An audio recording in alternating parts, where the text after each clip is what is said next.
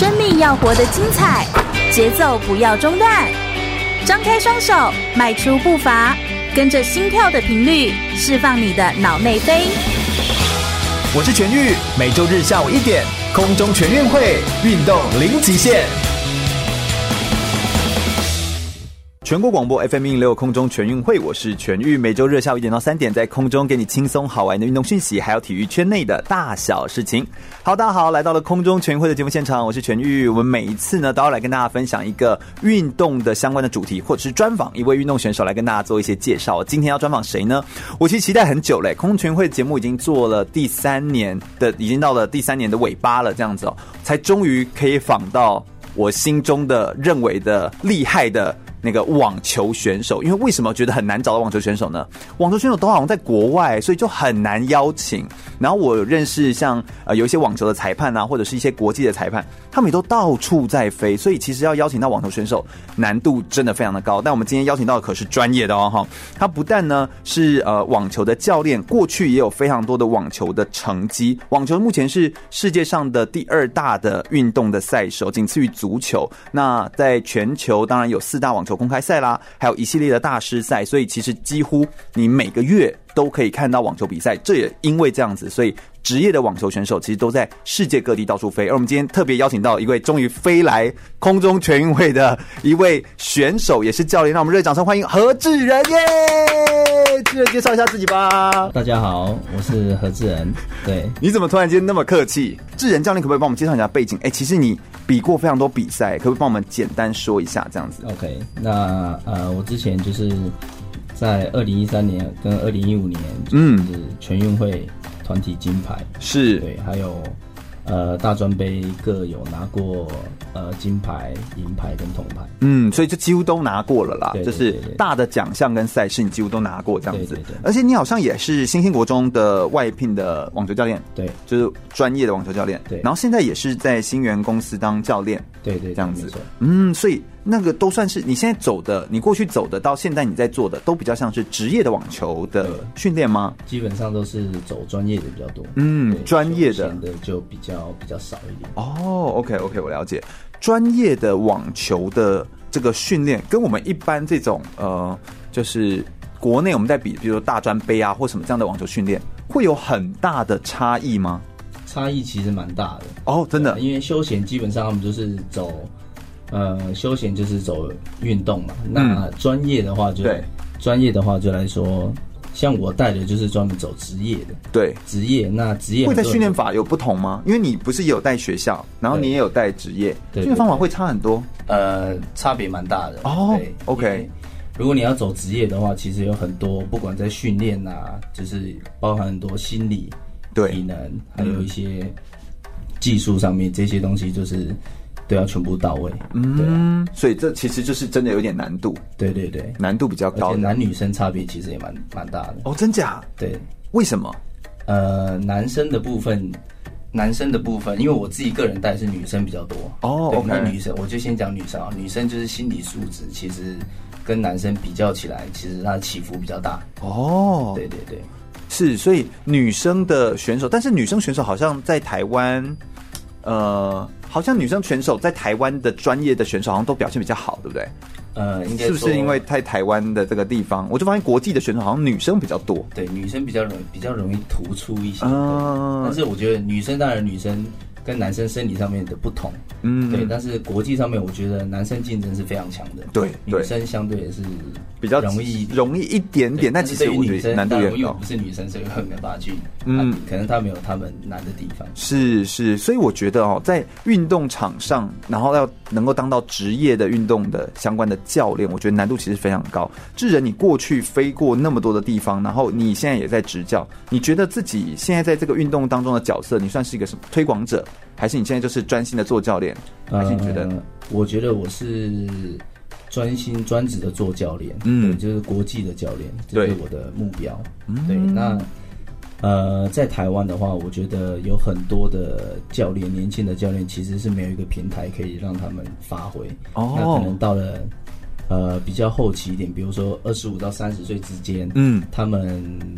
呃没有一个平台，那他们就会变成面临要很多现实的问题，比如说有家庭的那个组成嘛，嗯，那其实薪水的部分，其实很多的国内的家长是没有办法去 cover 这个部分。哦，对，所以我觉得台湾的教练比较辛苦，那这也是我呃。有跟新源公司一些老板讨论，是不是可以建立一个平台，嗯、然后呢，对，帮助他们。对，因为我觉得教练要有这一个平台，下面的小朋友才能够不间断的被养成。嗯，对，不然其实很多教练有心，可是做一下子他没有办法了，没有经费，没有那个，所以他们就就就就没办法玩。相对的小朋友的训练就会被受影响。嗯，哎、欸，不过这个。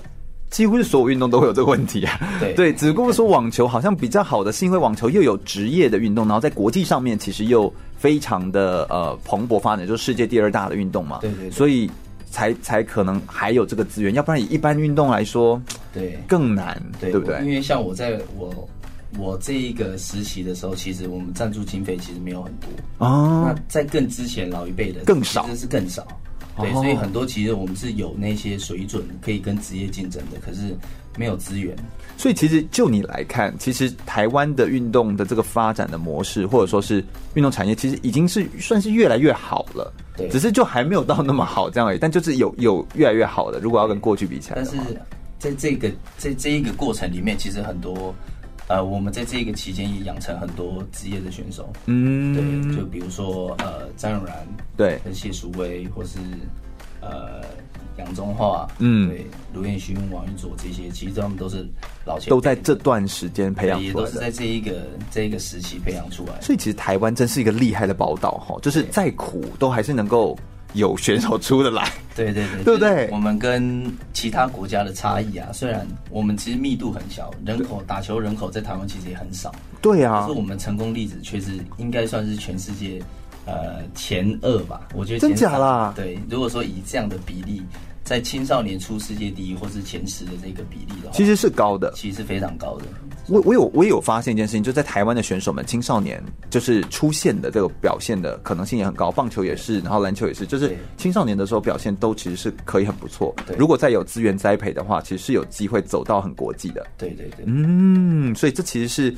我觉得是蛮蛮可以推广的东西。那因为我们呃，我们刚刚有聊到说，世界上其实有四大网球公开赛，然后是譬如说在澳大利亚、澳洲网球公开赛可能落在一月份左右，然后法网的公开赛可能落在五月份、五月底六月，然后英国的温布顿网球公锦标赛它其实是在七月份，然后还有美网的公开赛落在八月到九月。这段时间，那这四大网球公开赛你都有去过吗？其实法网跟温布顿其实我没有去过，但是澳网跟美网去过蛮多次。对，你对，就是我好像会专注在某些的项目上面。当然，如果能够四个都跑，当然是对，当然是各项，但但因为它又各有不同嘛。对对对，呃，我觉得先讲法网跟温布顿好了。对，法网就变成我觉得是全欧洲基本上。法网跟温布顿是欧洲选手非常非常重视。对，那在这两个国家，呃，在这两个比赛事里面，呃，像法网的话就是红土嘛，嗯、所以欧洲选手他们，呃，网球里面，网球领域里面，欧洲是强国嘛，对，所以变成说他们参赛参赛的时候，他们的。竞争其实非常非常强，嗯，也比较具有代表性，这样。对对。那温布顿的话，法王是红土，所以呢，欧洲选手他们本来就擅长红土，哦，所以呢，我觉得是非常好看。对，那可看度很高。对，那温布顿的话，就是它是草地，所以呢，来回其实相对会减少，可能会看到比较多的发球跟一些阶级。嗯，因为它的那个发球的，对，就就是会变成关键了。对对对，嗯，那再来。呃，你说澳网跟美网的话，都是硬地。那现在硬地越做越慢，包括 ATP 他们。什么叫做越做越慢？什么意思？场地其实比较粗。哦，对，然后颗粒比较粗的意思。呃，地板对，材质比较粗，就是它粗，就是那个像沙子那样那么粗这样子啊。所以呢，球数相对的来回就会变很多。哦，对，很多制胜球没有像。对。像没办法一球定胜负，对对对对对，所以变成来回就是考验选手的意志。哦，我觉得这是他们硬。他是不是也是要增加可看性？对，没错。哦，但是觉得对像 ATP 他们都有开会，就是觉得这是不公平。对，除非职业奖金提高，不然他们其实变更累啊。对他们一年的赛事打下来，其实非常很消耗哎、欸，对，而且很辛苦。对，所以有时候看到这些纳达尔啊，就是他们都还是可以这样子，到现在都还对啊。你有时候看到你都会觉得天哪，真的是落泪了。他们纳达尔跟 Roger Federer 这两个真的是，就是太扯了、啊，就是他们都几岁的人了，还可以这样子，对啊，那一定是非常的会保养自己。所以我觉得，我们今天就是要来跟大家介绍一下职业的网球运动，然后以及呢，在呃网球运动选手他们的历程当中各有经历过哪些就是训练的过程。那网球运动，因为有的时候在台湾哦，呃，真的玩的人没有很多，而且我们甚至有时候还会误解，会觉得玩网球人应该也会比较偏贵族的运动的感觉，虽然没有像到高尔夫球像那就那么的贵族，但就是。马术那么的贵族那种感觉，但就是还是会觉得，哎、欸，他好像比较没有那么常会碰到他。但真的吗？我们一定是有一些机会、跟平台、跟管道，是可以让你广泛的接触到的。而且有哪些地方其实都是可以很常可以接触到网球运动。我们稍微休息一下，听首歌曲过后，我们来聆听更多关于何志仁教练来跟我们分享的讯息哦。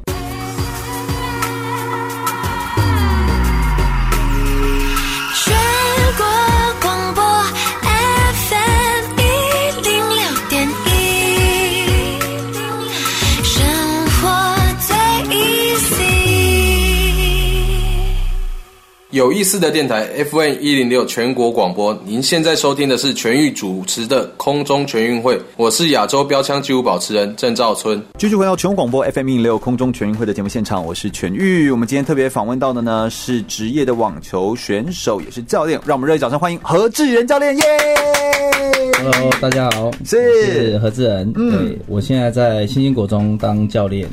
以及在新源公司当教练，这样。嗯、那现在在培培训呃小朋友，对青少年，然后他们要专门往职业这条道路上面来做发展。对对对，对。哎、欸，其实哦，你如果不来，不跟我们介绍，我们还真的不知道说，原来有人专门在培养走到职业的呀。对对对，我们都以为只有就是一般的，然后职业你就要靠自己自己去拼呢。呃，其实台湾有很多的教练都是。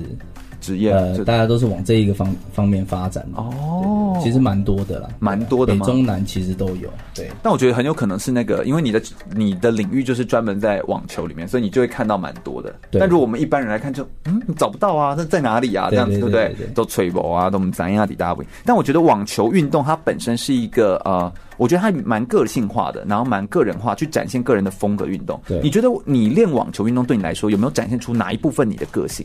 呃，其实从小啊，我的个性其实比较呃，在打球开始接触打球以后，其实比较火爆一点。哦，对，其实我在十四岁，完全看不出来是个火爆人啊。呃，那是可能现在的。那以前我其实所有的。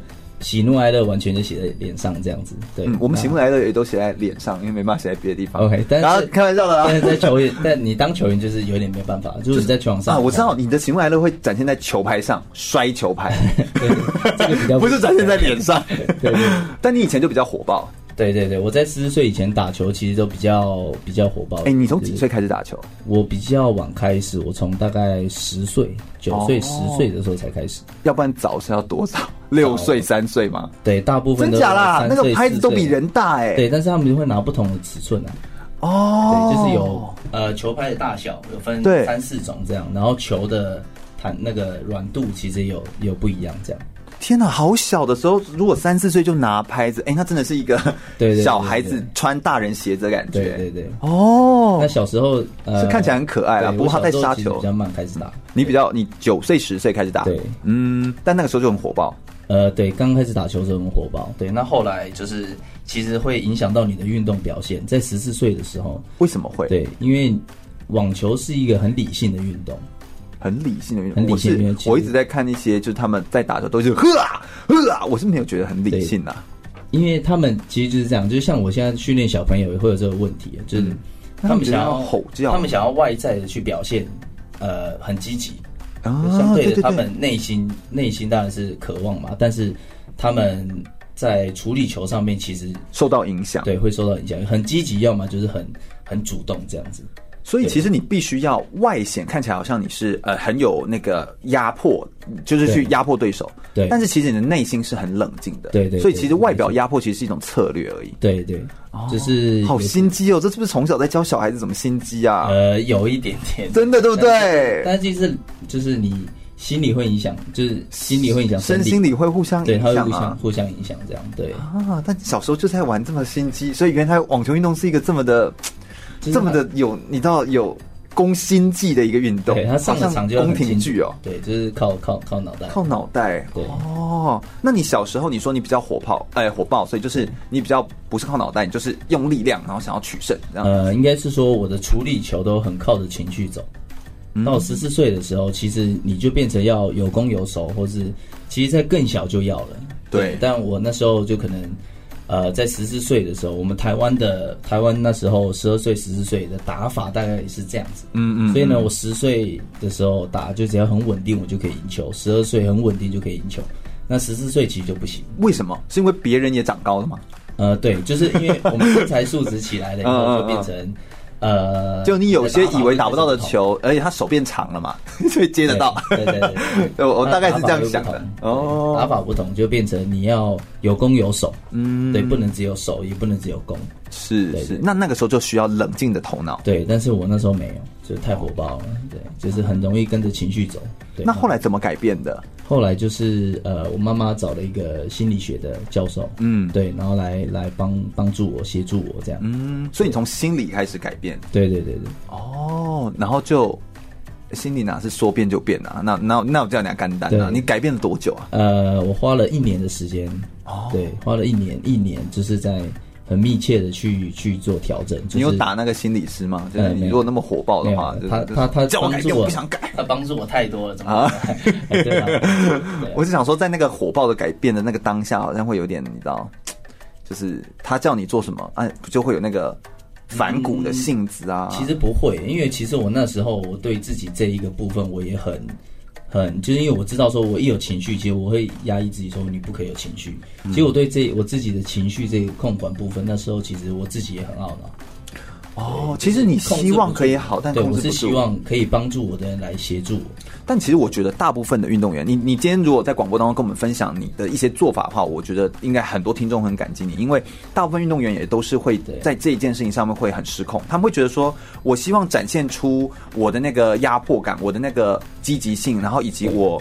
我在场上就是需要靠着一股劲儿，然后才能够啊，才能够完成这样子。对，但是他又控制不住，就他反而被那个情绪给盖过去。但其实，呃，国外像你说很多战斗民族，像像俄罗斯、俄罗斯啊，他们这些国家，其实他们反而这样打得更好，因为他不会连带影响到他的下一分。哦，就是我们网球是一局可能四分嘛，对，甚至更多，那就是每一分每一分都有他的策略在。嗯，那你不能因为你有这样的情绪，因为。每一间接休息只有二十秒，对，所以你二十秒你要能够整理好你的情绪，二十秒内要收，对，你要把你刚刚上一分很低落、很挫折的感觉全部都排掉，然后你要专心打下一颗球。嗯、那俄罗斯的他们就是有办法，就是他就是拼到底，对，所以他不会因为说，虽然我。外表展现出非常我，所以很多球员其实看到他们就说：“哎、欸，那他们这样子也可以。”但其实我觉得是文化差异的不同，是是是，所以并不代表你也可以。嗯，但有些选手适用，对对，有些选手不适用，对。确确实，我觉得这真的是文化差异上的不同，而且他们是已经习以为常，我就是这样的性格来做展现。我想我们等一下一定会来聊关于这个在性格展现这件事情上面，然后同时如果。那个智能教练可以提供我们一些 pad ball，，就是哎，你自己是怎么样去想，或在这二十秒当中你要怎么样去做调整的话，如果可以有的话，我觉得一定对大家来说会更有感觉。但在前面，我们还是要来跟大家说一下，就是。这些比不同比赛当中，是不是对网球运动来说，它其实有好多场地上面的差别？这些场地，嗯、我们说刚刚有说红土、有草地、有硬地，就是可能沙子球场。那学校有时候是什么 PU 的那种？哎，那算什么？对，PU 就是呃，像学校很多那种活动中心上面都有。对啊，那我觉得那个是那是不是有点就是都完全不标不符合标准、啊？对，不，因为它就是多功能嘛。就比如说，它同时网球场也有也有篮球，对对，然后也有羽球，对，所以变成说他们多功能的时候，他们就取一个就是最能够接受的，然后结果那个其实就是四不对网球什么都不能接受，对网球其实是呃不太好，因为第一个你要训练，你要来回多，嗯、对，然后再来，但场地非常快，球都很低，对。对啊，所以打起来是不好打、嗯。对，其实我觉得我我觉得很多时候我们做的都是你就是希望达到某一种大家都好，就是那种很通盘都可以用，对，就反而变成每一个都用起来都不好用。对，对，这其实真的是一个很很容易发生的问题哦。对，那嗯，不过这我们也管不了。不过刚刚有讲说，不同的球在不同的地面上面，其实就有不一样的反应出来。你刚刚说红土上面，其实就是可以看到他们那个来回，欧洲人其实打得非常好。草地的话，他就没办法那么多来回，所以就很看发球。那如果是就是一般的那种硬地，因为它是那种沙质土壤，你说越呃不是那叫什么，就摩擦力比较大的那种地面的话，它就会诶难度就变得更高这样子。所以这些各有不同。对，那。网球赛事好像又是一个非常重视，我为什么会说让人家的民众的感觉会觉得很像是一个呃贵族很高级运动？因为它的一场赛事有非常多的 裁判，就是它有主审、有线审，对，然后有看网子的那叫网审嘛，我还是什么，然后还是裁判长，然后就是大概不知道坐几个人，然后全部都在旁边，然后。看着两个人打球，对对对。但是工作团队那么多人，为什么？为什么？因为呃，我先从上面开始讲，嗯嗯，比如说呃，裁判长、执行长这些东西，就是他们是要把整个整个一周的赛事，对，把它做完一个嗯很完整的一个，比如说分配是，比如说呃，他们要分配线审或是线审，因为一般的比赛都是主审、线审这些都有。嗯那比较高规格的会有这一些啦，那像比较低一点的，可能就只有一个主审，嗯，对，或是对，就是类似像这样。那呃，但真正的标准的比赛都，其实是会很完整的。对，就是会有裁判长，然后会有主审、线审，嗯，然后网审现在因为基本上以前都有会旁边有摸网子的，嗯，就触网的时候他会他会喊，嗯，但其实现在这个机器就取代了，嗯，对，就只要他有侦测到感应，他就会他就会他就会他就会响，哦，对，他就会主审那边就会有。资讯就会有资料。对，那线审的话，我觉得这些东西就是，呃，网球的球速非常快，快。嗯、比如说，呃，发球发下来可能两百，对，男生发两百。可是你说，因为有角度的问题，对，因为主审，呃，应该说他坐的那个位置，他坐的位置其实就这一面靠近他线的地方会比较明显。嗯、对，那其他对面那边就会有角度的问题。嗯、那其实说真的，我们有线审，其实有时候争议还是很大。所以现在不是都鹰眼吗？所以会有鹰眼的这种东西，就是那会不会以后这些线审啊、网审啊什么，全部都被机器取代啊？对，我觉得这有可能。对啊。哦。那现在很多数据统计，呃，数据的东西都会开始出来，像像有个球网叫什么呃，Smart Court 这种东西，嗯，他们会有很多很多。那个数据会跑出来，比如说他打多少 top spin 啊，嗯，球员移动的位置有多少，嗯，对，那你说线审会不会被取代？我觉得这是有可能的。是，而且我觉得网球运动它又越走越高规格，它希望可以完全可以，哎，你知道那个流程化、标准化，对，走到某一个 level，所以我觉得感觉上应该是很有可能会被取代。但被取代意思不代表他们不够好，而是说，嗯，就是他们希望更精准，达到就是这个更公平，对对对，这样的目标，这样。那这样听起来就是。好像从你刚刚介绍到现在，我就觉得好像网球选手要很年轻就出头，如果没有在很年轻的时候就有成绩的话，是不是就就比较难呢？还是？但是我又看那个职业的一些球星又可以打到那么高龄，所以网球的年龄的集聚其实是蛮大的，是不是？对，因为我觉得像欧洲啊，他们的。网球出头都相对的比我们亚洲人都还要早。嗯，俄罗斯什么？我觉得他们更早，他们都比较早。对，但我觉得第一个是环境，嗯，他们有比较好的环境，就是训练环境。对，训练环境啊，或是一些场地的环境，有我觉得也有关系。因为像去年跑欧洲的时候，其实他们天气都很凉，嗯，很舒服。那相对球员在呃来回训练的时候，我觉得他们就愿意做比较多板。对，就是因为他不会喘。不会累嘛？那其实说在亚洲，你看，比如说泰国，嗯，呃，台湾这些马来西亚这种热的国家，其实相对小朋友在训练的时候，其实我觉得心态是不一样的。所以照你这样的说法，最强的国家其实就是欧洲、俄罗斯类似这样的国家，是比较强。欧洲男生的话，欧洲有哪些国吗？英国、法国、西班牙、法国这些都不错。西班牙、法国还有英国也还，英国也还好，还还 OK。对啊，但是就是。那西班牙算是比较突出，比较突出。对，那有说亚洲比较厉害的国家吗？亚洲比较厉害，就台湾。我觉得台湾算不错，算不错的。然后日本，是日本，然后韩国就是会有，有时候会偶尔会有一些一两只突出的。嗯，对。所以其实这样算起来，台湾算是真的是不错，在网球这个运动上面。对哦，而且台湾我觉得更厉害的是，他们资源相对都比这些。强国还要少，是，可是还可以做出这样的选手。嗯，哎、欸，我觉得这真的是非常有意思，而且这个网球运动它本身就除了呃，除了是欧洲这样子兴起这样过来的运动之外哦，但是。在亚洲地区，目前台湾可以达到这样的成绩，男生女生其实也都有好表现。虽然我们说很多运动项目像举重啦，或者是射击、射箭，好像都是女生比较容易会有突出的表现。但是网球运动来说，男生女生在台湾的选手也都有在国际上面表现突出的。对，对对，所以我觉得这一点真的是台湾的这些呃，说不定在环境或我们的人。就是亚洲人的人种或体型，其实是可以完成这个运动的，对对，走到职业的。我相信等一下会有更多专业的内容可以来跟我们聊聊，让我们更加了解网球运动是什么。我们稍微听首歌曲休息一下，马上再回来哟。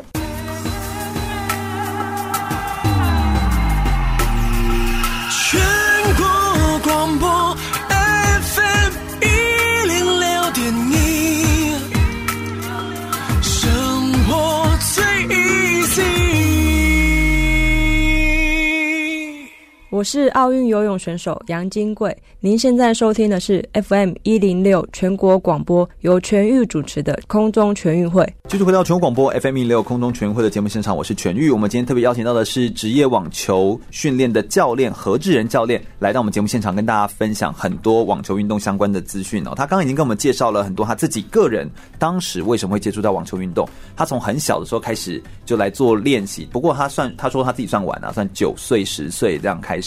但是到十四岁以前，他其实都是一个火爆浪子。这样，后来已经经过一些心理上面的调整之后，他就变成网球在技术上面就不断的精进，并且拿下一些很好的成绩哦。那我觉得他现在走到职业的运动，你自己过去的职业的经历，还有你现在又当教练在陪伴运动选手的经历当中，是不是职业运动其实关键已经不是那个打球的本身，那个是训练当中要做的事情。但你们在比赛的时候，很常要飞国外去做比赛，在国际之间飞行啊，那个从第一这个场 A 场地飞到 B 场地，那个中间的转换、时差调整、行李等待，然后比赛之间的适应练习时差。是不是这件事情其实比比赛本身好像来的更困难，而且更复杂？是不是这样子啊？嗯，对，那就是说，像我以前我自己在打职业的时候，其实经费比较不足，所以这些东西其实你全部都要包办起来做，就包括、哦、包括订机票。你年纪小小的时候就要全部自己来呢？对对对，我在十七岁、十八岁就开始在做这、嗯、这这些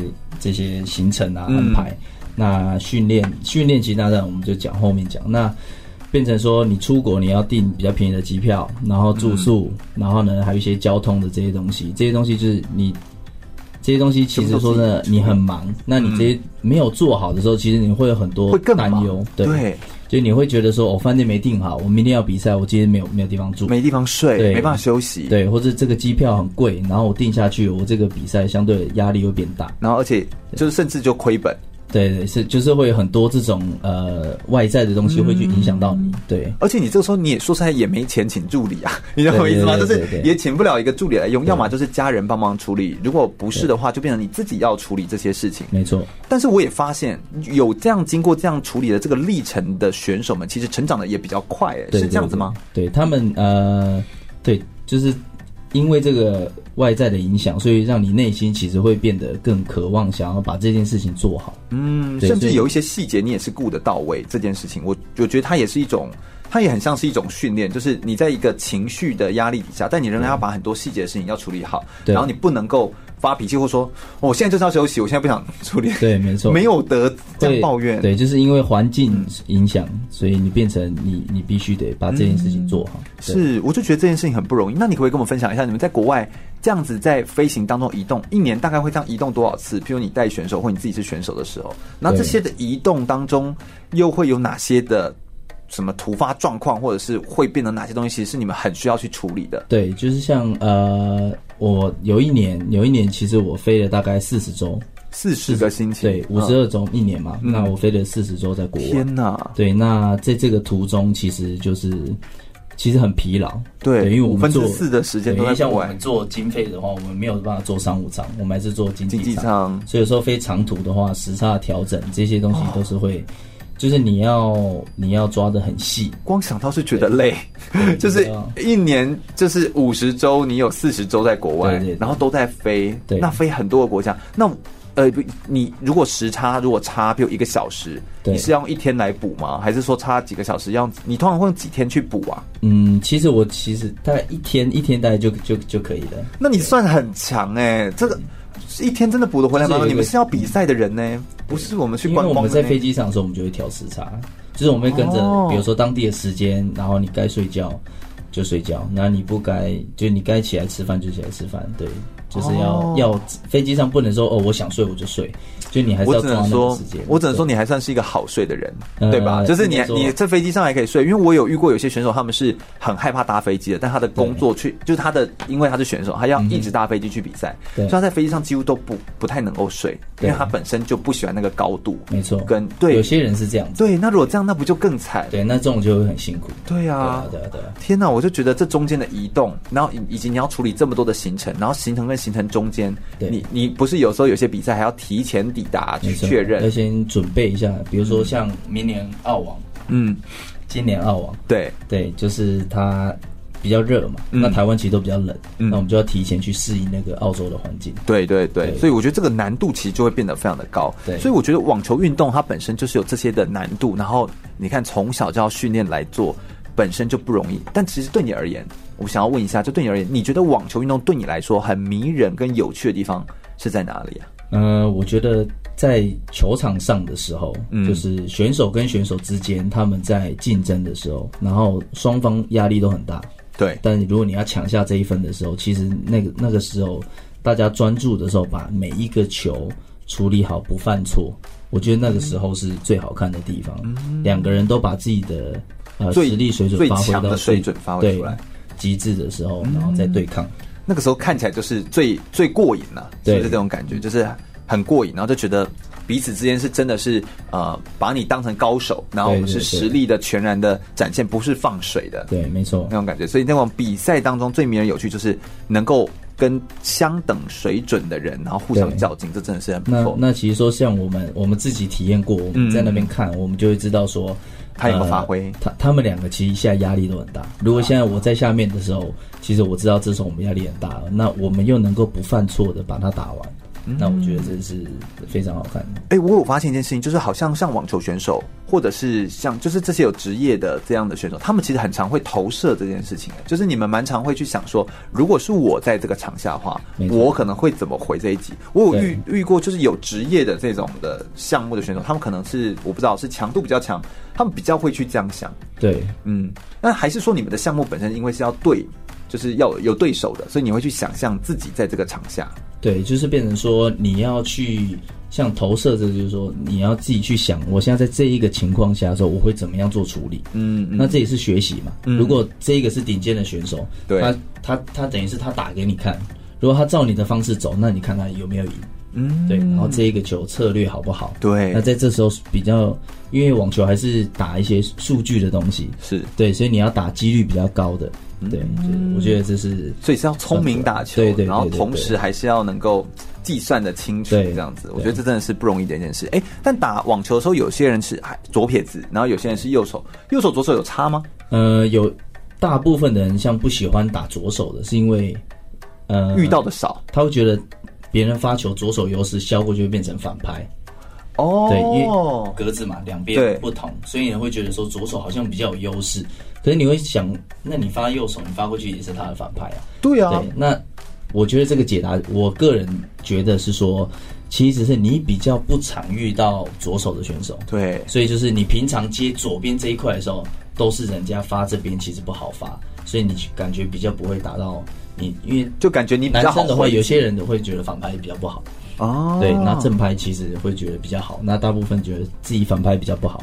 那他就会觉得说，我很不喜欢接这种球，不喜欢接这个差别而已。哦，所以只是你的你没有常遇到他们左手，主要是每场不常遇到。对，因为大部分普遍还是右手比较多。你自己是右手，我自己是右手，所以就是，那如果你在带小选手在练的时候，就是对，就会考验一下他，就让他可以两边的球路在接上面都要能够。对对对，就训练对象的时候，我们去选，然后去，如果说他怕，我们就越要训练。是是，我们好像说这个网球运动就是。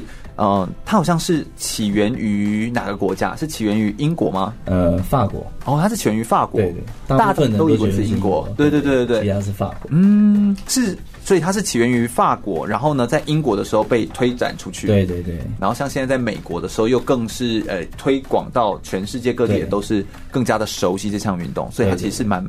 蛮有意思的啦。我觉得这个运动的，像我一开始其实说真的，我也我也我也不知道是因为对，我也是回答英国，嗯，对，但好多运动都以为是英国，对对对对，嗯，真的是英国，当然日不落帝国这样子。好像有一个有一个很有趣的，我也不知道这算冷知识吗，还是小知识？就怎么有人说，在某些的网球比赛开始之前，会先把网球放到冰箱冷藏一段时间？哎、欸，为什么要这么做啊？呃，据我所知的话，我是觉得，呃，我是知道说，好像是只有英国会这样子，哦，其他的四大满贯其实没有。哎、欸，为什么？为什么是？而且你们的球是那个毛茸茸的那种绿绿色的球嘛，对不对？对，因为里面是橡胶，所以它如果天气太热的时候，可能会变得很软。变得很软会怎么样吗？对，就是弹跳弹跳的的的那个高度会高度会变影响。哦，对对对，所以它因为怕它天气太热。对，所以他先把质量会不同，哦、对，压力会不同，这么细微呢？对，像有些人觉得在呃高海拔的地方打球，球会比较飘。对，像去墨西哥，他们那就是打过打打球都很飘，对，哦、就球球有点收不下来这样子。我懂你意思，因为地心引力嘛，我不知道，就是因为冷冷的关系这样子。稀薄这样子，就也有人就是说，在墨西哥那一届办的奥运会的时候，运动选手的成绩都比较好，尤其是跳步，就是就是大家有这个数据，就看到哎、欸，有一些那个时候架的记录现在都破不了。哦，就是就是也有一些这种的说法。哦 okay、那所以我觉得这也蛮蛮有趣的，就是就是这蛮有趣的这样子。所以我就觉得哦，原来是这个原因，所以就是因为网球它可能是呃橡胶有压力，所以天气太热的话就会造成一些影响，这样子会让我们不习惯来做，就是这就是没办法回击它，或者它会粘在地上粘的比较牢这样子的感觉。那这就是很有趣、很不一样的地方。这样，那网球运动在台湾的推广方式跟在国外的推广方式。台湾的人口就像你刚刚说的，其实是不够，没有那么多。对，没有那么多。国外就是非常的蓬勃嘛。对，这也在国外看的经验是这样。对，是这样子的。嗯，在国外的人们，网球运动已经变成一种生活习惯的运动。呃，我觉得国外，我觉得国外应该是说，不只是网球，其实你看每个人都会踢足球，就算会打网球都会踢足球。哦，所以他们，我觉得他们对运动的运动的那个思维跟我们是不一样的。是，对，他们对于运动是非常重要，或是说他们觉得就是休闲放假就应该运动啊。对对，那，我们放假是绝对应该坐在沙发吃东西。我觉得可能天气也有关系啊，因为欧洲天气都很舒服嘛，出来踢踢球你不会觉得怎么样。那你在台湾也不会流那么多汗。对，你觉得天气热，你在里面吹冷气，叫你出去踢球，你也不会想出去踢球。哦，所以我觉得可能是天气气候应该有点影响。我这样访谈了三年呢、啊，然后就访谈各式各样的运动选手跟项目之后，我真的也有一个感觉，就是大部分讲到最后，真的跟地形、地住的地方、环境，然后国家的大小，其实都会影响到人们的很多的运动形态跟思维。对对，就是这件事情其实是潜移默化当中在影响我们，只是我们平常没有这么感觉到而已。对对对，所以我觉得。太多有趣的这个运动的这个小知识跟故事在其中。我想我们等一下再休息一下来聆听更多关于何志仁教练他跟我们分享哦，在网球运动当中，他有没有一些第一次出国比赛的经验？有没有一些印象深刻的画面，或者是呃发生了什么样的事情跟互动的呃环节可以来跟我们做分享？同时呢，他有没有在训练过程当中遇到哪些很严重的挫折、困难或受伤的经验？那这些受伤跟困难跟挫折又带给他什么样的养分跟成长呢？我们再稍微休息一下，听一首歌曲过后，马上回来来聆听更多关于何志仁教练的故事哦。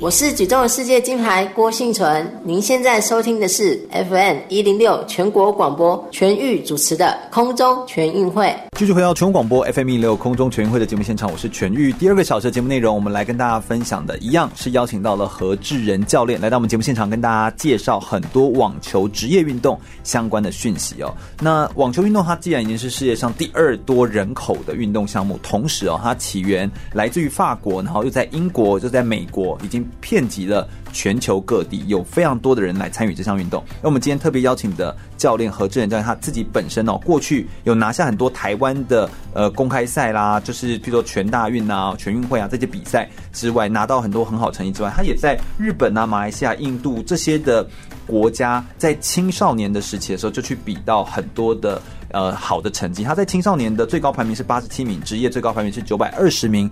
我们让我们热烈掌声，先来欢迎何志仁教练，耶！教练自我介绍一下吧。Hello，你好，我是何志仁，是，是现在在新兴国中当教练以及新源公司的教练。是是，现在也是有一些那个艺人明星的私人教练就对了，呃、是这样吗？对对，对对，是因为就是艺人明星都要找外形帅气的教练吗？呃，没有，就是必须要呃专业的，对，而且必须要是口风很紧的教练哈，就是不能说出来。对对，哎、欸，这真的很重要哎，有时候他们需要的是那个隐私。对，那我觉得在呃运动的过程当中。做运动训练，尤其是网球运动，它其实对我们一般人来说，其实会觉得职业运动蒙上一层神秘的面纱，就是一般人没办法接触到。更何况网球运动，你们又都在呃各国四大赛嘛，然后各国之间游走，都我们也都不太知道，哎，发生什么事情。想说今天就请你来给我们介绍一下这些职业运动。Okay. 那对你而言，有没有哪些印象深刻？就你第一次出国比网球的比赛是去哪个国家，或是去哪里啊？呃，第一次出国比赛，我印象很深刻哦，就是在十三岁的那一年。对对，然后球队就是我们组团就是要去孟加拉。哦，对，孟加拉第一次如果去孟孟加拉。孟加拉就是因为我只知道有孟加拉虎而已。对，我没有看过。像因为一开始比赛的时候，其实我们要挑比赛，就门槛，因为我们一开始没有分，什么都没有，所以你要挑比赛是什么意思？就是你要选积分好的，还是选什么挑？容易拿得到的。哦，对。所以，因为一开始我们，比如说像日本啊、韩国这些都强国嘛，对，所以我们一开始当然，我们就算不要去跟他硬碰硬，对，就我们起步会比较难，嗯，所以呢，我们会选孟加那种比较落后一点的国家，嗯，让我们的机会比较多一点。所以其实光挑比赛就是一个策略嘞，对对对，哦，要找到自己有优势的地方，对，当然还是要看。后，就是。初期啦，是这样啦，对对对对，一开始一定要啊，那要不然你到时候打了几场比赛，都发现都没有成绩，你就不会想玩啦，对不对？那这样不就没有了？那然后呢？你有什么样的发生什么事情？呃，其实在孟加拉，其实我就觉得，其实去到那边，你觉得你在台湾是很幸福的哦，对，因为落后嘛。那其实你看到很多小朋友，其实没有穿鞋子也好，早上起来刷牙的也都是，就是一根手手插进去就在刷牙哦，真的哦，对我。就是那种环境，环境对不对？对，环境带给我的冲击其实蛮大的。嗯，你说你还要签切结书哦？对，就是像去，有时候他们会那么警戒嘛，就是旅游，他们就说哦，可能橘色啊或者什么，其实那其实都是有一一定的危险性。是啊，对，可是就会觉得说，第一次出国就是就是因为这样子。所以比赛可能会更好打，嗯嗯，那对我们来讲可能是有优势，或是怎么样。我懂你意思，因为就不太会有那么多人去，就希望可以有一些优势，让你有机会。你家人会放心让你这样去吗？呃，其实我也很讶异，我那时候妈妈为什么就是 怎么会他们也很果果断的就签了，对。就玻璃家就说哦好，我儿子要去是不是啊？好去啊。但是就是尊重教练的评估过后哦，OK。所以你应该是有一些很。就是不一样的深刻的观察。那一场比赛比的怎么样？嗯，其实那一次比赛，其实我对自己，因为我在台湾，其实那时候算打的不错的。对，那也就是还有机会出去嘛？对，所以我出去了以后，我就抱着很很大的期望这样。但其实对自己还是有一点失望。我觉得外面的世界其实跟台湾是长不一样的，就是国际、嗯、国际的水准其实跟跟在台湾，其实你看到的选，因为我打的那个痛。起头就是十三岁到十八岁，对，所以不止不是说我出去就遇到，所以你有可能会遇到十八岁，对，我可能遇到十八岁会顶尖的，不是前面的，当然他们的积分在那里，对，所以其实我对自己的表现其实是蛮蛮，因为以前有点失望，出国不容易，就是花钱嘛，对，其实压力很大，那就是又不希望浪费这笔钱，对，那我去了三个礼拜，那其实也都知道这样的生活其实。呃，很辛苦嘛，那、嗯、那三个礼拜就都没有拿到分数啊，对，所以呢，我就你就更对自己有点自责，对，其实挫折感蛮重的。那怎么办？呃，其实运动也就是没有怎么办，回来以后就是在更就继续对。哦，哎、欸，因为有些人呢、啊，第一场比赛如果不 OK，他就放弃了。就真的啊，当然我们今天会邀请来来上节目的人，就一定是他后面有继续啦，对不对？所以你你那个时候你就也就告诉自己说，没关系，就下一次。对，就是也是看到身边的旁边的小朋友，就是像我穿的鞋子我给他，对，所以呢变成说，其实他们的生活比我们更更辛苦，所以我们回去训练的时候，其实没有什么好抱怨的。哦，哦，当下你十三岁就看到这样子的人情冷暖，就是社会世态炎凉。对啊，对啊，就是那一那一时期的那那一个阶段，其实都是看到很多这样的，嗯、所以我觉得对自己影响蛮大的。嗯，十三岁的时候也还是你说你自己个性还比较火爆的时候，对对对对。但那时候你确实让你更有触动。那时候对，就是我也知道自己呃火爆影响到我的表现。哦，也从那个时候就慢慢意识到，这真的都影响到我的表现。对对对，对。所以当我到了一个大赛的会场的时候，表现不好，我反而就就是所有的实力应该要发挥都没有发挥出来。对对对。就是因为情绪受到影响。尤其是你在场场上拼了一个小时、两个小时，到最后关键的时候。哎，这样听起来，你因为网球运动去过很多国家，你因为网球运动去过哪些国家？呃，非常非常多，就是已经数不清了，算不太出来。嗯，但就只有亚洲、欧洲是你最常飞。欧洲、美美国，对。都是很常飞，所以你这样平均起来一年，在前面节目跟我们说，一年五十二周，你有四十周在国外飞。对，那所以真的就是数量很惊人。对，像今年，今年的话就是排大概是二十五到三十周嗯的比赛。对对，那还不包含训练。那我那一年四十周的话，其实是有包含训练，在美国大概有八周。哦，所以如果这加进去的话，其实呃。也大概是三十多。对，那、啊、你有一些是带队，有一些是自己去比赛。呃，我现在都带队了。哦，现在就都是带队这样子。那你有没有一些对哪些国家印象深刻的例子啊？去说对，去过哪里很印象深刻？我觉得去美国、去美国还有欧洲这两个是，呃，训练环境让我觉得他们的硬体设施都非常好。嗯，你是去美国哪里？美国呃，IMG 就是在那个佛罗里达那边。嗯，对他们那个硬体设施的环境就很好。哦，对，所以。环境其实真的是在网球运动当中，其实是一个非常关键的，对，没错，训练上面的一个要素。现在就是比较多科学嘛，对，科学化训练，就是会，我觉得对于我们亚洲人也好，就是我们身材比较娇小的这种东西，我觉得反而更需要这种，嗯，这种就是资源呐，对，环境的资源这样子。那欧洲你是去哪边？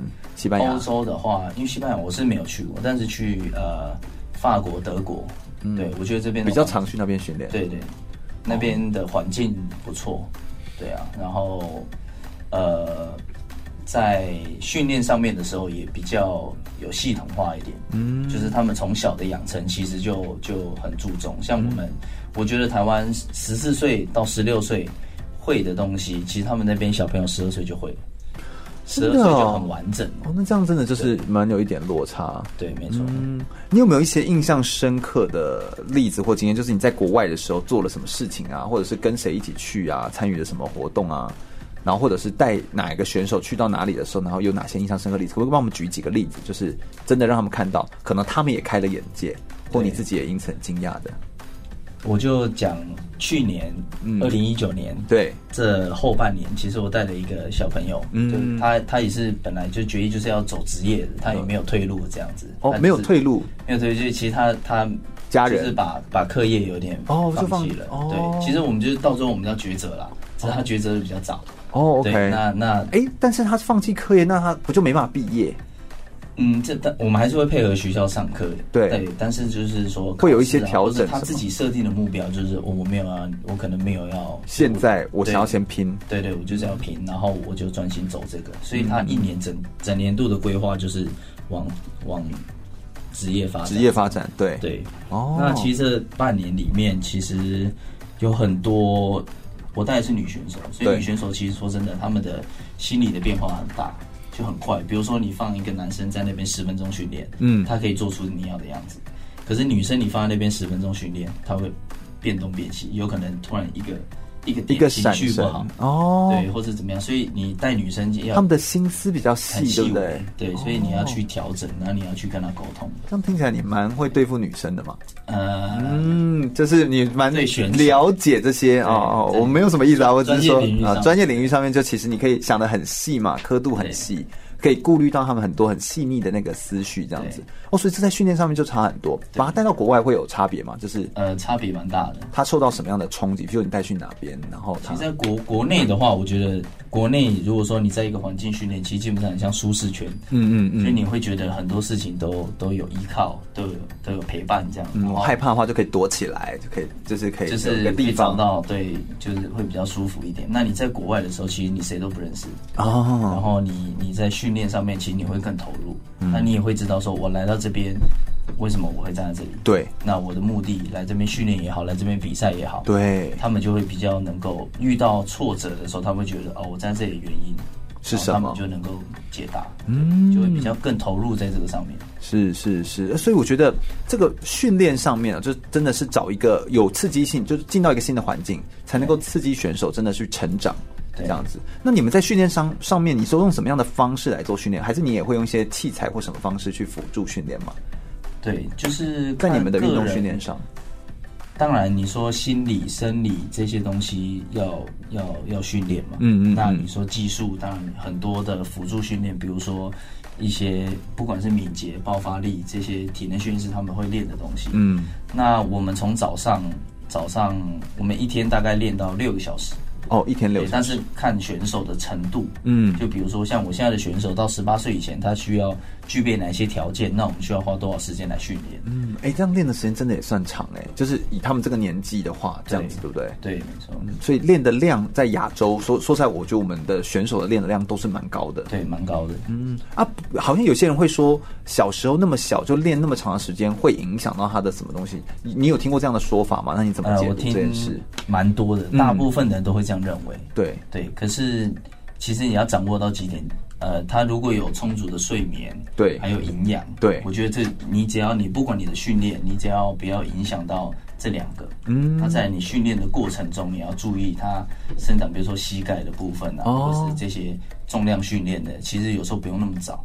OK，对，但是可以做一些辅助，那这些负担都不大，哦，所以我觉得相对影响就没有那么。所以其实用科学化、用对的方法在训练，而那个训练的量的增加，并不是疯狂的乱练，而是针对他的需求，还有这个选手的性格去量身打造一个符合他的训练的方式。对，这件事情才是最重要的。对，嗯，啊，你平常不练球的时候，就因为你整天几乎都在练球啦，一年也都在带队啊，那你不练球的时候会干嘛？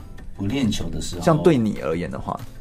有，然后也有时间。我喜欢车子嘛，哦，对，我喜欢车子，对，对所以就是开车，对，开开赛车，然后，然后在一些就晃晃吧，略赌吧，哦，所以。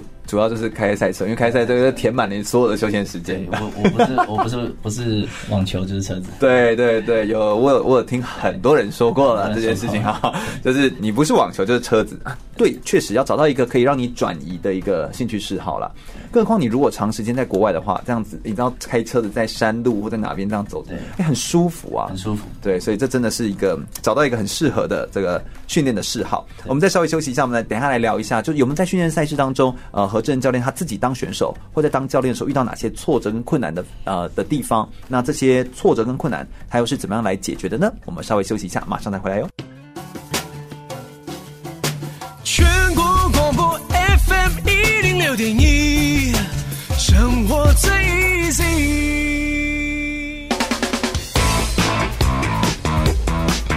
就爱风运动。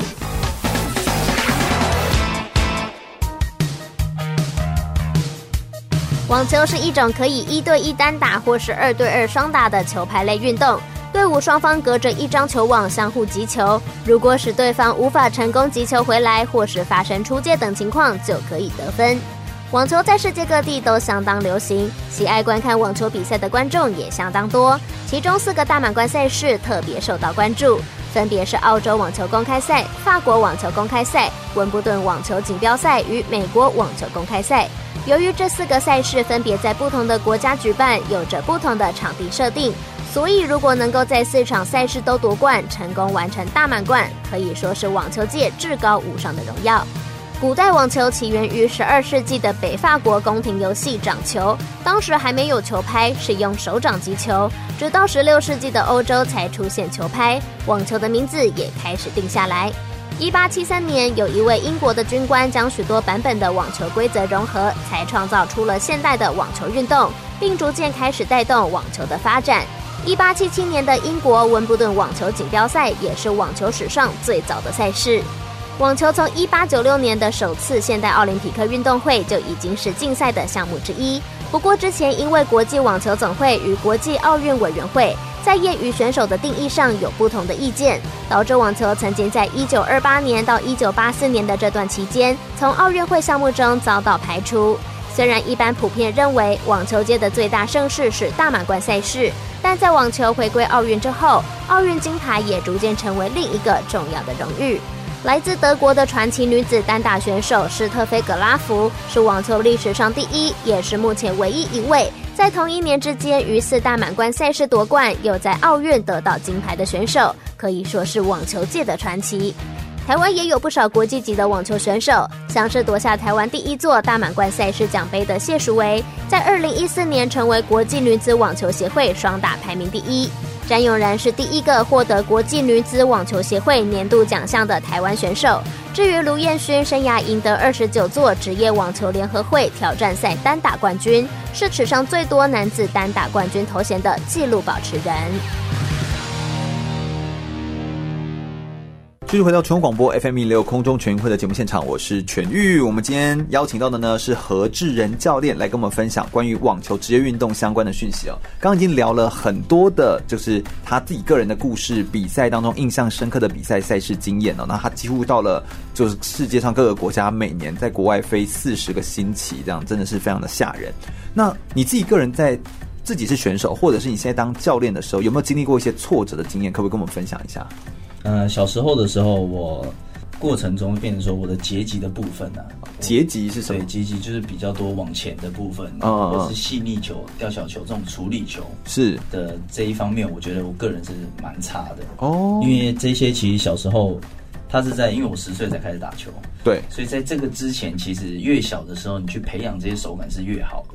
哦，你指的是手感，网球的手感。对，对网球的手感，因为截击这种东西角度啊，截击就是别人球过来的时候，你不等它落地，对，你直接直接中间就打回去。对对对对，哦、或者这种半，就算落地一下，但是你就是握菜刀的这种，不是握。嗯直接不是握正反拍的，嗯，对，就是比较多细腻，球速比较慢，可是你要控制球点的时候，那就很吃你说的手感。对对，就像比如说呃，像你在公园看到那些阿伯这样子打那时候，很手感都很好。哦，对，这个东西我小时候其实说真的，你看不会秋色，就是你的那个手，就是那个姿势位置就刚好没切到。对对对，哦，那以前训练的时候，教练都会觉得说。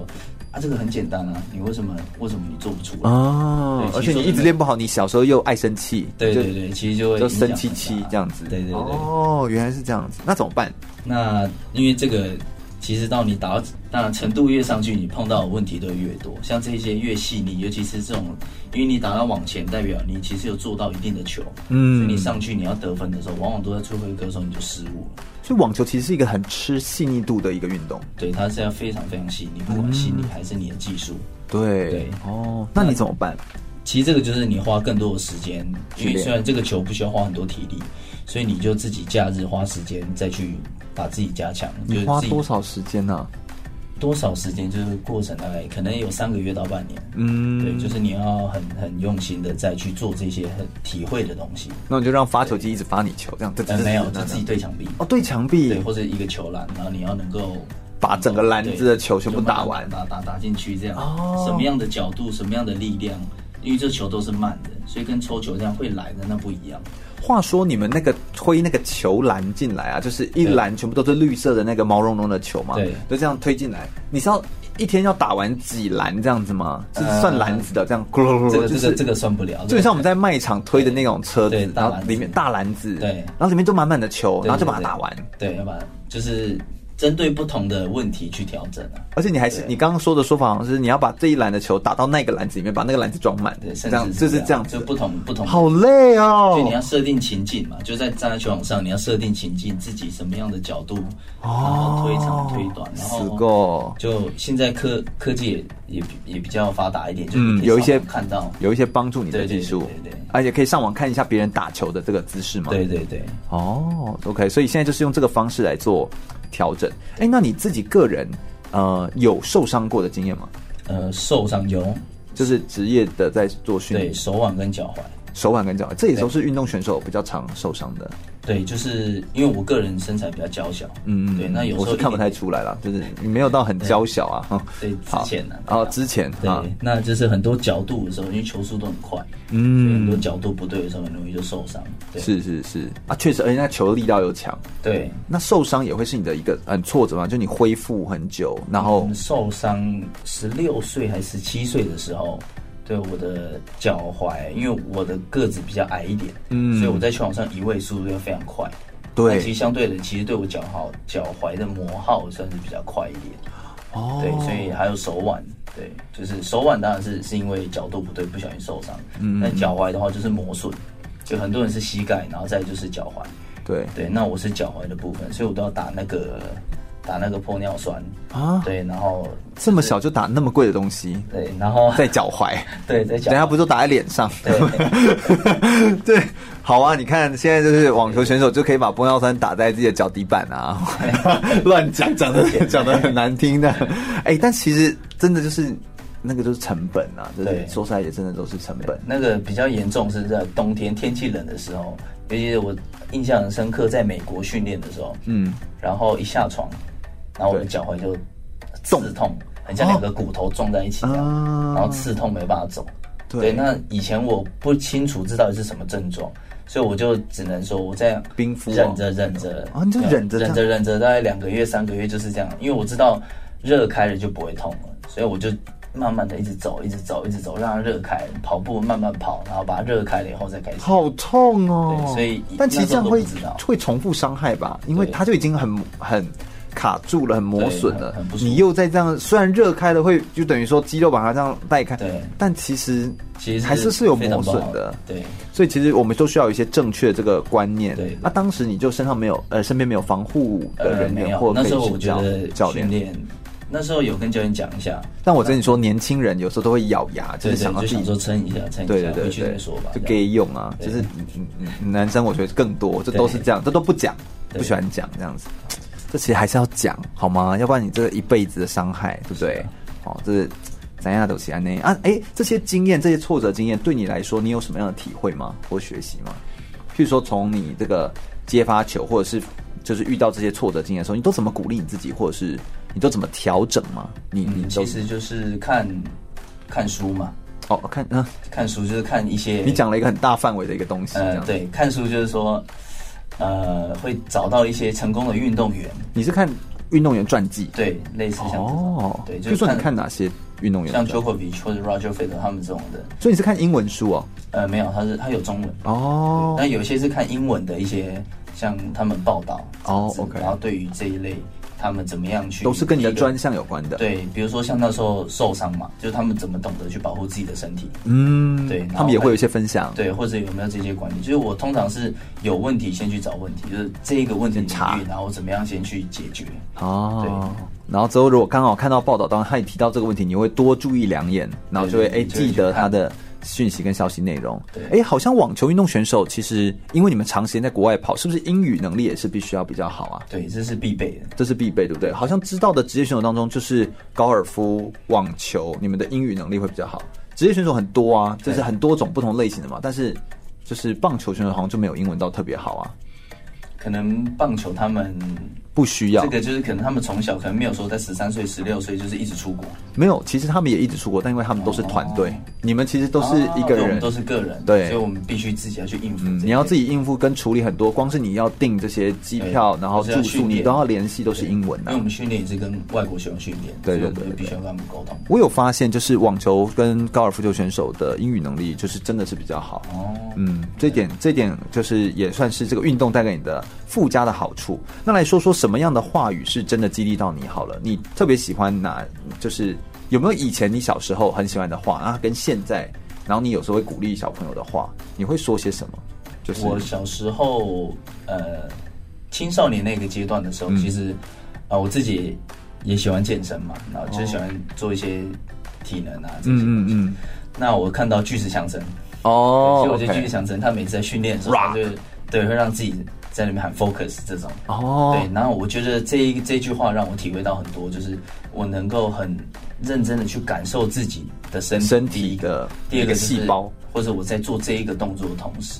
要 focus，对，就是我很能去体会到这个感觉，嗯，对，所以我觉得它的虽然两个字很简单，嗯，对，就专注或者 focus 这样子，嗯，可是我觉得。在做每一件事情上面，就是变得比较用心一点，去体会这个感觉。这个感觉是什么？这样？哎，就是你好像对于运动这件事情，就是你算是，就是你算是慢热，就是你算是需要得到一个消息之后，你需要体会一下，然后你要自己诠释出一个东西之后，你才会买单它的。呃，就是你的你个性好像是比较这样子类型的选手，我比较不会说人家说这样就是一定。所以你应该也算是教练在教你的时候比较头痛的选手，对不对？呃，其实不会，我就是很投入去做哦，因为他他给我的指令，我就会很认真下去做。你会去验证说他说的是对的还是错的？但我也相信我教练的专业，其实我做出来就是我都觉得教练是嗯是。其实我说的这个验证也不代表你不认为他专业，其实这其实就是批判性思考，就你是一个会觉得。好，他说是对，那我要证明他的这件事情是对。那如果我还没办法做做出来他所说的那个对的那个标准的话，那不是代表他说错，而是可能我还没执行到位。就你的诠释解读会比较像这种感觉。嗯、我但我觉得小时候跟现在有点不太一样。哦，我这是可能当教练比较偏向这种。哦，对，但我青少年的时候其实就是教练说一就是一，就是教练说二就是二，哦，所以也是 follow 就是这样的想法。对，嗯，那现在你当教练之后，你会怎么鼓励小运动员啊？他们如果遇到挫折，应该也很多吧？女生的选手有时候情绪上的啦，对，非常多，各种就是他们女生是更更明显，嗯，更那嗯敏感。怎么去鼓励？其实我觉得选手就主要是你要听到他的声音，哦，你要知道说他在想什么，听到内心的声音吗？对，就是，当然因为我可能我我因为我现在可能大家都觉得比较年轻，所以很多选手很愿意跟我沟通。对，你才二十五岁啊？对，我才二十五岁，所以他们会觉得比较像。呃，跟哥哥对比较亲近一点，嗯、不会说觉得像教练就是板着一个脸这样。是，那我就会比较像朋友这样子去听他们。所以我觉得很多的选手，不管是在我底下训练的，还是外面的，嗯、其实他们都愿意把他们现在的状况分享给我，嗯、然后让我去看。有些是心理，有些是技术，对，有些体能。但其实你们都要顾哎，对，尤其，台湾台湾的教练在国外的。国际上面大家都叫 Super Coach，就是你什么都要管，最近什么都要管呐、啊，对，有保姆这样。对，我有发现。那女生运动员可能是用这样的，那男生的运动员呢？你会怎么？还是方法一样？嗯，差不多，就是主要是。那你觉得差别在哪里？就是不一样。男生比较直。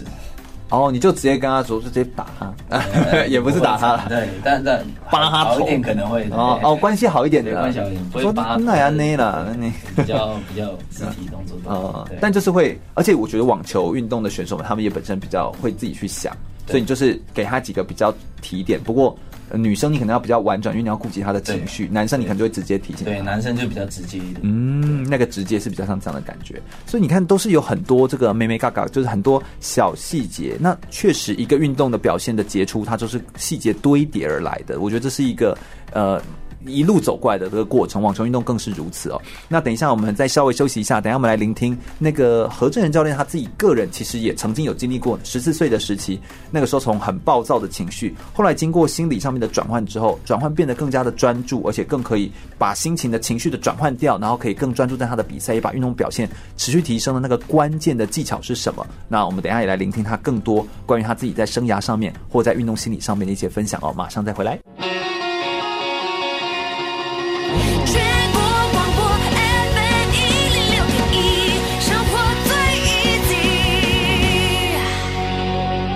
我是二零一八韩国平昌冬季奥运台湾代表选手连德安。你现在收听的是 FM 一零六全国广播，由全玉主持的空中全运会。继续回到全国广播 FM 一零六空中全运会的节目现场，我是全玉。我们今天特别访问到的是新源公司的教练，同时也是新兴国中的球队的教练何志仁教练，来到我们节目现场，跟大家分享一系列关于网球的呃专业的职业运动的讯息哦。从过去自己是选手的身份，到现在在带。选手们，从小选手们、青少年选手们，把他们培育成职业的网球选手，这一段的历程，呃，有他自己遇到的挫折，也有他遇到的辛苦的过程跟故事。嗯、呃，我们在谈到你自己生涯当中转换的一些关键的时候，有没有特别想感谢的人呢、啊？呃，有，在我十四岁的时候啊，嗯，那就是因为个性，所以影响到我自己的表现，对。所以那时候接触到季立康老师哦，哎、欸，很有名的师大的心理学的老师。对，那在这过程中有一年都是密切的在在协助我，这样不管我在国内训练也好，还是出国比赛，他都是。那出国比赛怎么协助你？呃，以前打 Skype 哦，就是视讯这样子聊天。那他也是希望可以更进一步关心你的各种状况，对不对？对对对。哦，那就每天吗？呃，每周是。哦，基本上每天就是像出国的时候，就是每天。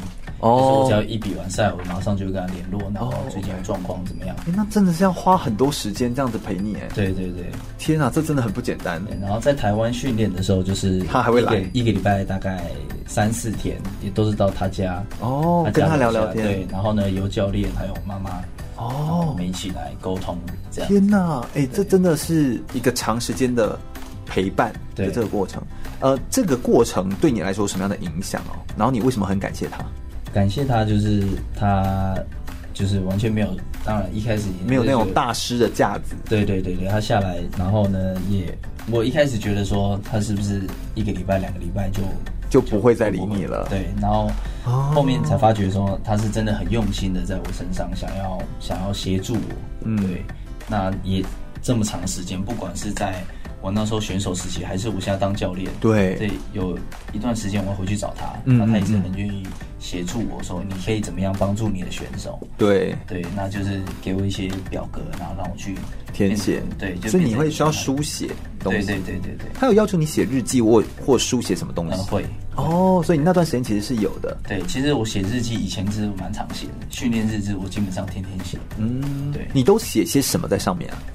我都写一些，比如说早上我训练，比如说发球也好，或是抽球，对，那这些部分我会把我今天，比如说教练教给我的，对，或是我自己的问题，然后我会记录下来，嗯，然后今天训练的可能分数是几分，对，在这上，在在这一个方面，那个分数是自评分吗？对，自评分。我自己觉得自己表现如何？对，那我觉得我明天我要做到多少？哦，就是给自己很多的目标的设定。你等于回顾了今天，写一下今天的表现的自评，也。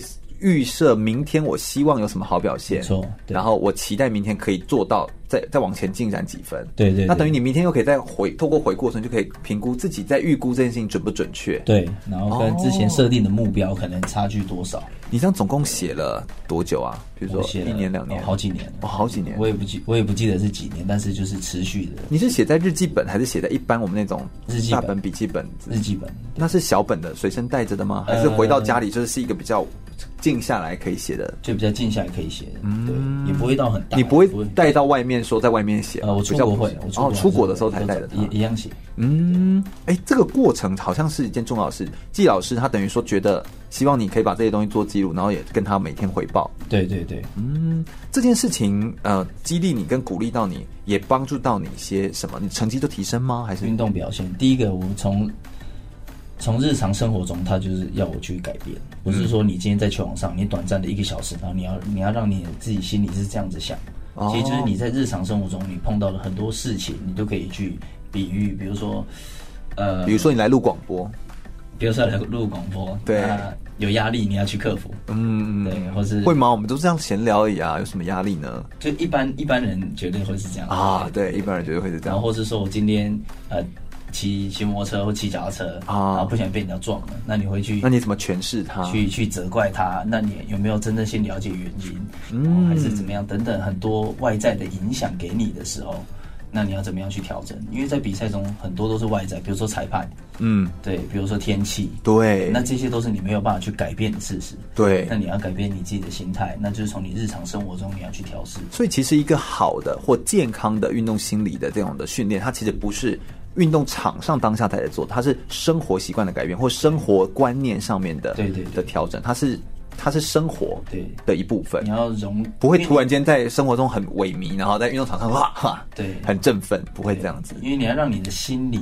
内心发自内心是要这样子想的时候，嗯，就必须让你自己彻，你的心理彻底去改变。嗯，哎、欸，这真的就是很不一样，这样子。对，我觉得这是比较重要的。你说你在十四岁的那段时期，后来有一个这个重大转变，尤其像你刚刚前面也都一直提到说，网球运动它其实是一个需要在一瞬间，然后在短时间内你要调整你的心情，调整心态，你都怎么调整呢、啊？或者说是季老师那时候评估你的时候，觉得你那个时候会常发脾气是什么原因呢、啊？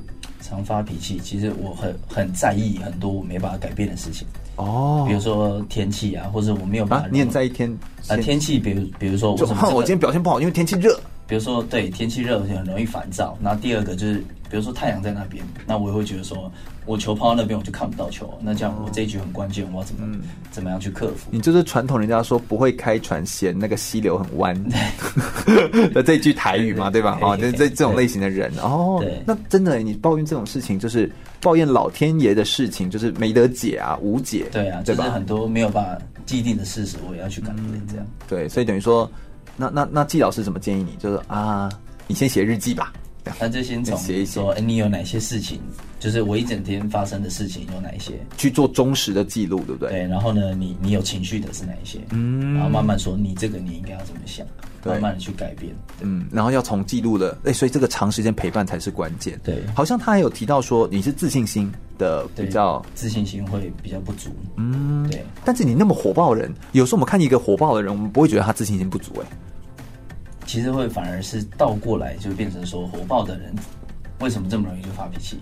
哦，因为他去假装自己，对，就武装自己，对，有，我觉得是这样子。嗯，所以他就是其实有可能就是自信心不足。那他怎么调整你的自信心这件事情？就是在平常训练的时候，你就必须要去调整。哦，比如说在这一个球，你在处理球上面，你可能没有自信是为什么？因为来自于你的准备不够，所以是一颗球一颗球这样讨论呢。对，就是在球球也好，或是你平常私底下的。一些生活或者表现，嗯、就是因为你准备不够，嗯、所以呢，你会显得你一上场以后，你开始显得慌乱，对，就开始怀疑东怀疑西这样。对对，哦，原来如此，这真的太有趣了。所以自信心很多是搭配训练，对，它是要搭配的一起来做出来的这样子。然后还有说你在球场上面发完这颗球之后，假设输，但是你接下来有一个二十秒钟转换时间，你说这段时间你都怎么样教导你的小选手们去转换跟调试他的情绪啊？这个在我自己自己试过了，然后。呢，也在选手方面也得到很好的反应。对，可以跟我们分享你怎么做吗？就是前十秒，因为分一分间之前是二十秒，现在可能二十五秒。对对，那二十秒之间的时候，我会让他说，你前十秒你可以去去检讨你自己，你要有点情绪。或者、哦、就你把情绪排下排掉，有些人是你可以有情绪，那你可以有时候你要让他，你要让他，你要让他出来，对，情绪走完，可以去检讨你前前面的球，嗯、然后呢，接下来十秒是你要回到球场上专注，对对，下一个球我要怎么打？嗯，所以等于说，另外的十秒专注，但前面十秒是发泄。哦，真的是好难哦。如果真的是就是心情不好，像夫妻吵架啊，对不对？就是心情真的很差的时候，就是骂你爸一个巴掌，那扒下去的时候，先呼吸十秒，最好做得到，这好难哦。所以这真的是哈，有时候我们说那个修养哈，或者是这些东西都是哎。日常累积的结果，没办法一次就做到位的。不过，运动选手能够现在能够有个好的表现，在场上做出来，那真的都不是一朝一夕之间可以做到的事情。对，那我想我们等一下来聊一下，呃，网球运动它到底常常造成运动伤害是什么啊？在呃，我们有时候常会听到有一个说法叫做网球肘，那是网球才会受伤的肘吗？嗯，对，基本上是可以这样说了。对，不过我觉得专业。比如说职业球员，他们其实比较不会有网球肘，比较不会，因为第一个他们的动作其实变成雕的非常细，哦，所以他们很能够化解，比如说力量，然后或是熟练度很高的时候，不会有不正确的动作去去去造成伤害。对，哦，那所以一般人。动作不正确导致的网球肘是什么原因？是因为他的呃，呃反拍？我觉得姿势可能就是姿势不对，嗯，对，然后过度使用。对，对我知道，因为在台湾或者说我们亚洲的人，其实我们会玩羽球，有些人会拿羽球的姿势在打网球，你就是然后。就会导致很多的姿势角角度很怪，因为球比较重嘛，我拍的比较重嘛，对，那个那个就造成的负担就其实比较大，对对，在不经意间，但你可能打球的时候很兴奋嘛，就没有感觉，然后冷掉了以后你才对，你就发现哎受伤了，然后不舒服了，所以就导致有这样的问题，所以其实都是姿势，然后姿势。还有一些动作的问题，这样子，嗯，确实是如此。有没有什么你自己个人在呃未来上面对自己接下来的下一步的规划跟发展？我看你现在就是发展的很好啦，带着选手其实也很不错，然后现在跟着公司的呃。制度，然后再带一些人，有私教的课程，然后也有呃团体的课程，然后也有在做小选手的培训、职业的培训，其实蛮好。你对自己未来还有什么样的规划吗？因为我最主要的、最主要的目标是能够让让选手能够在职业上面能够发展。对对，那现在的选手，职业选手为什么叫职业选手？是因为这个是你的职业，对，你要把你要把你现在的工作能够像养活你自己，嗯，这个才叫职业选手。网球是有可能养活自己的，对不对？是吗？对，是是是是可以。哦，但是你要到那一个领域里面，你要到那个 level。对，就比如说我们以世界排名来讲，你要能够在一百五十名内，甚至一百名以内。哦，对，那这一些这个集聚里面，你要你要才有可能，对你才有可能养活你自己，因为你很多 trouble 的费用。嗯嗯。所以呢，你要在这些用这个 press money 去 cover，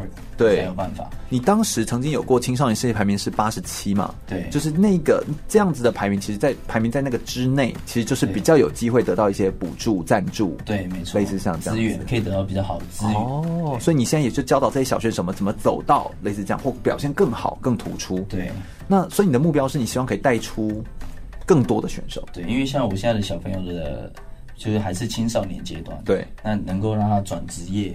那这一个这一个阶段其实是很辛苦的，你需要对在这种转换的时候，对你需要很多的资源，然后你要抢的是很多的时间，对，然后还有环境，嗯，而且我觉得不只是这个，更是在这个段时间，更是他的观念在要转化的时候，他要从自己还是学生或还是小朋友，转化成你要一切自己来。对对的这个过程，我觉得、那个、当然现在就是很多教练其实可以帮你分担很多很多的事情，嗯、是是是，所以你自己个人就会觉得说，呃，如果现在能够有一个团队一起来做，你现在是个团队吗？一个 team 吗？还是就是你个人在带啊？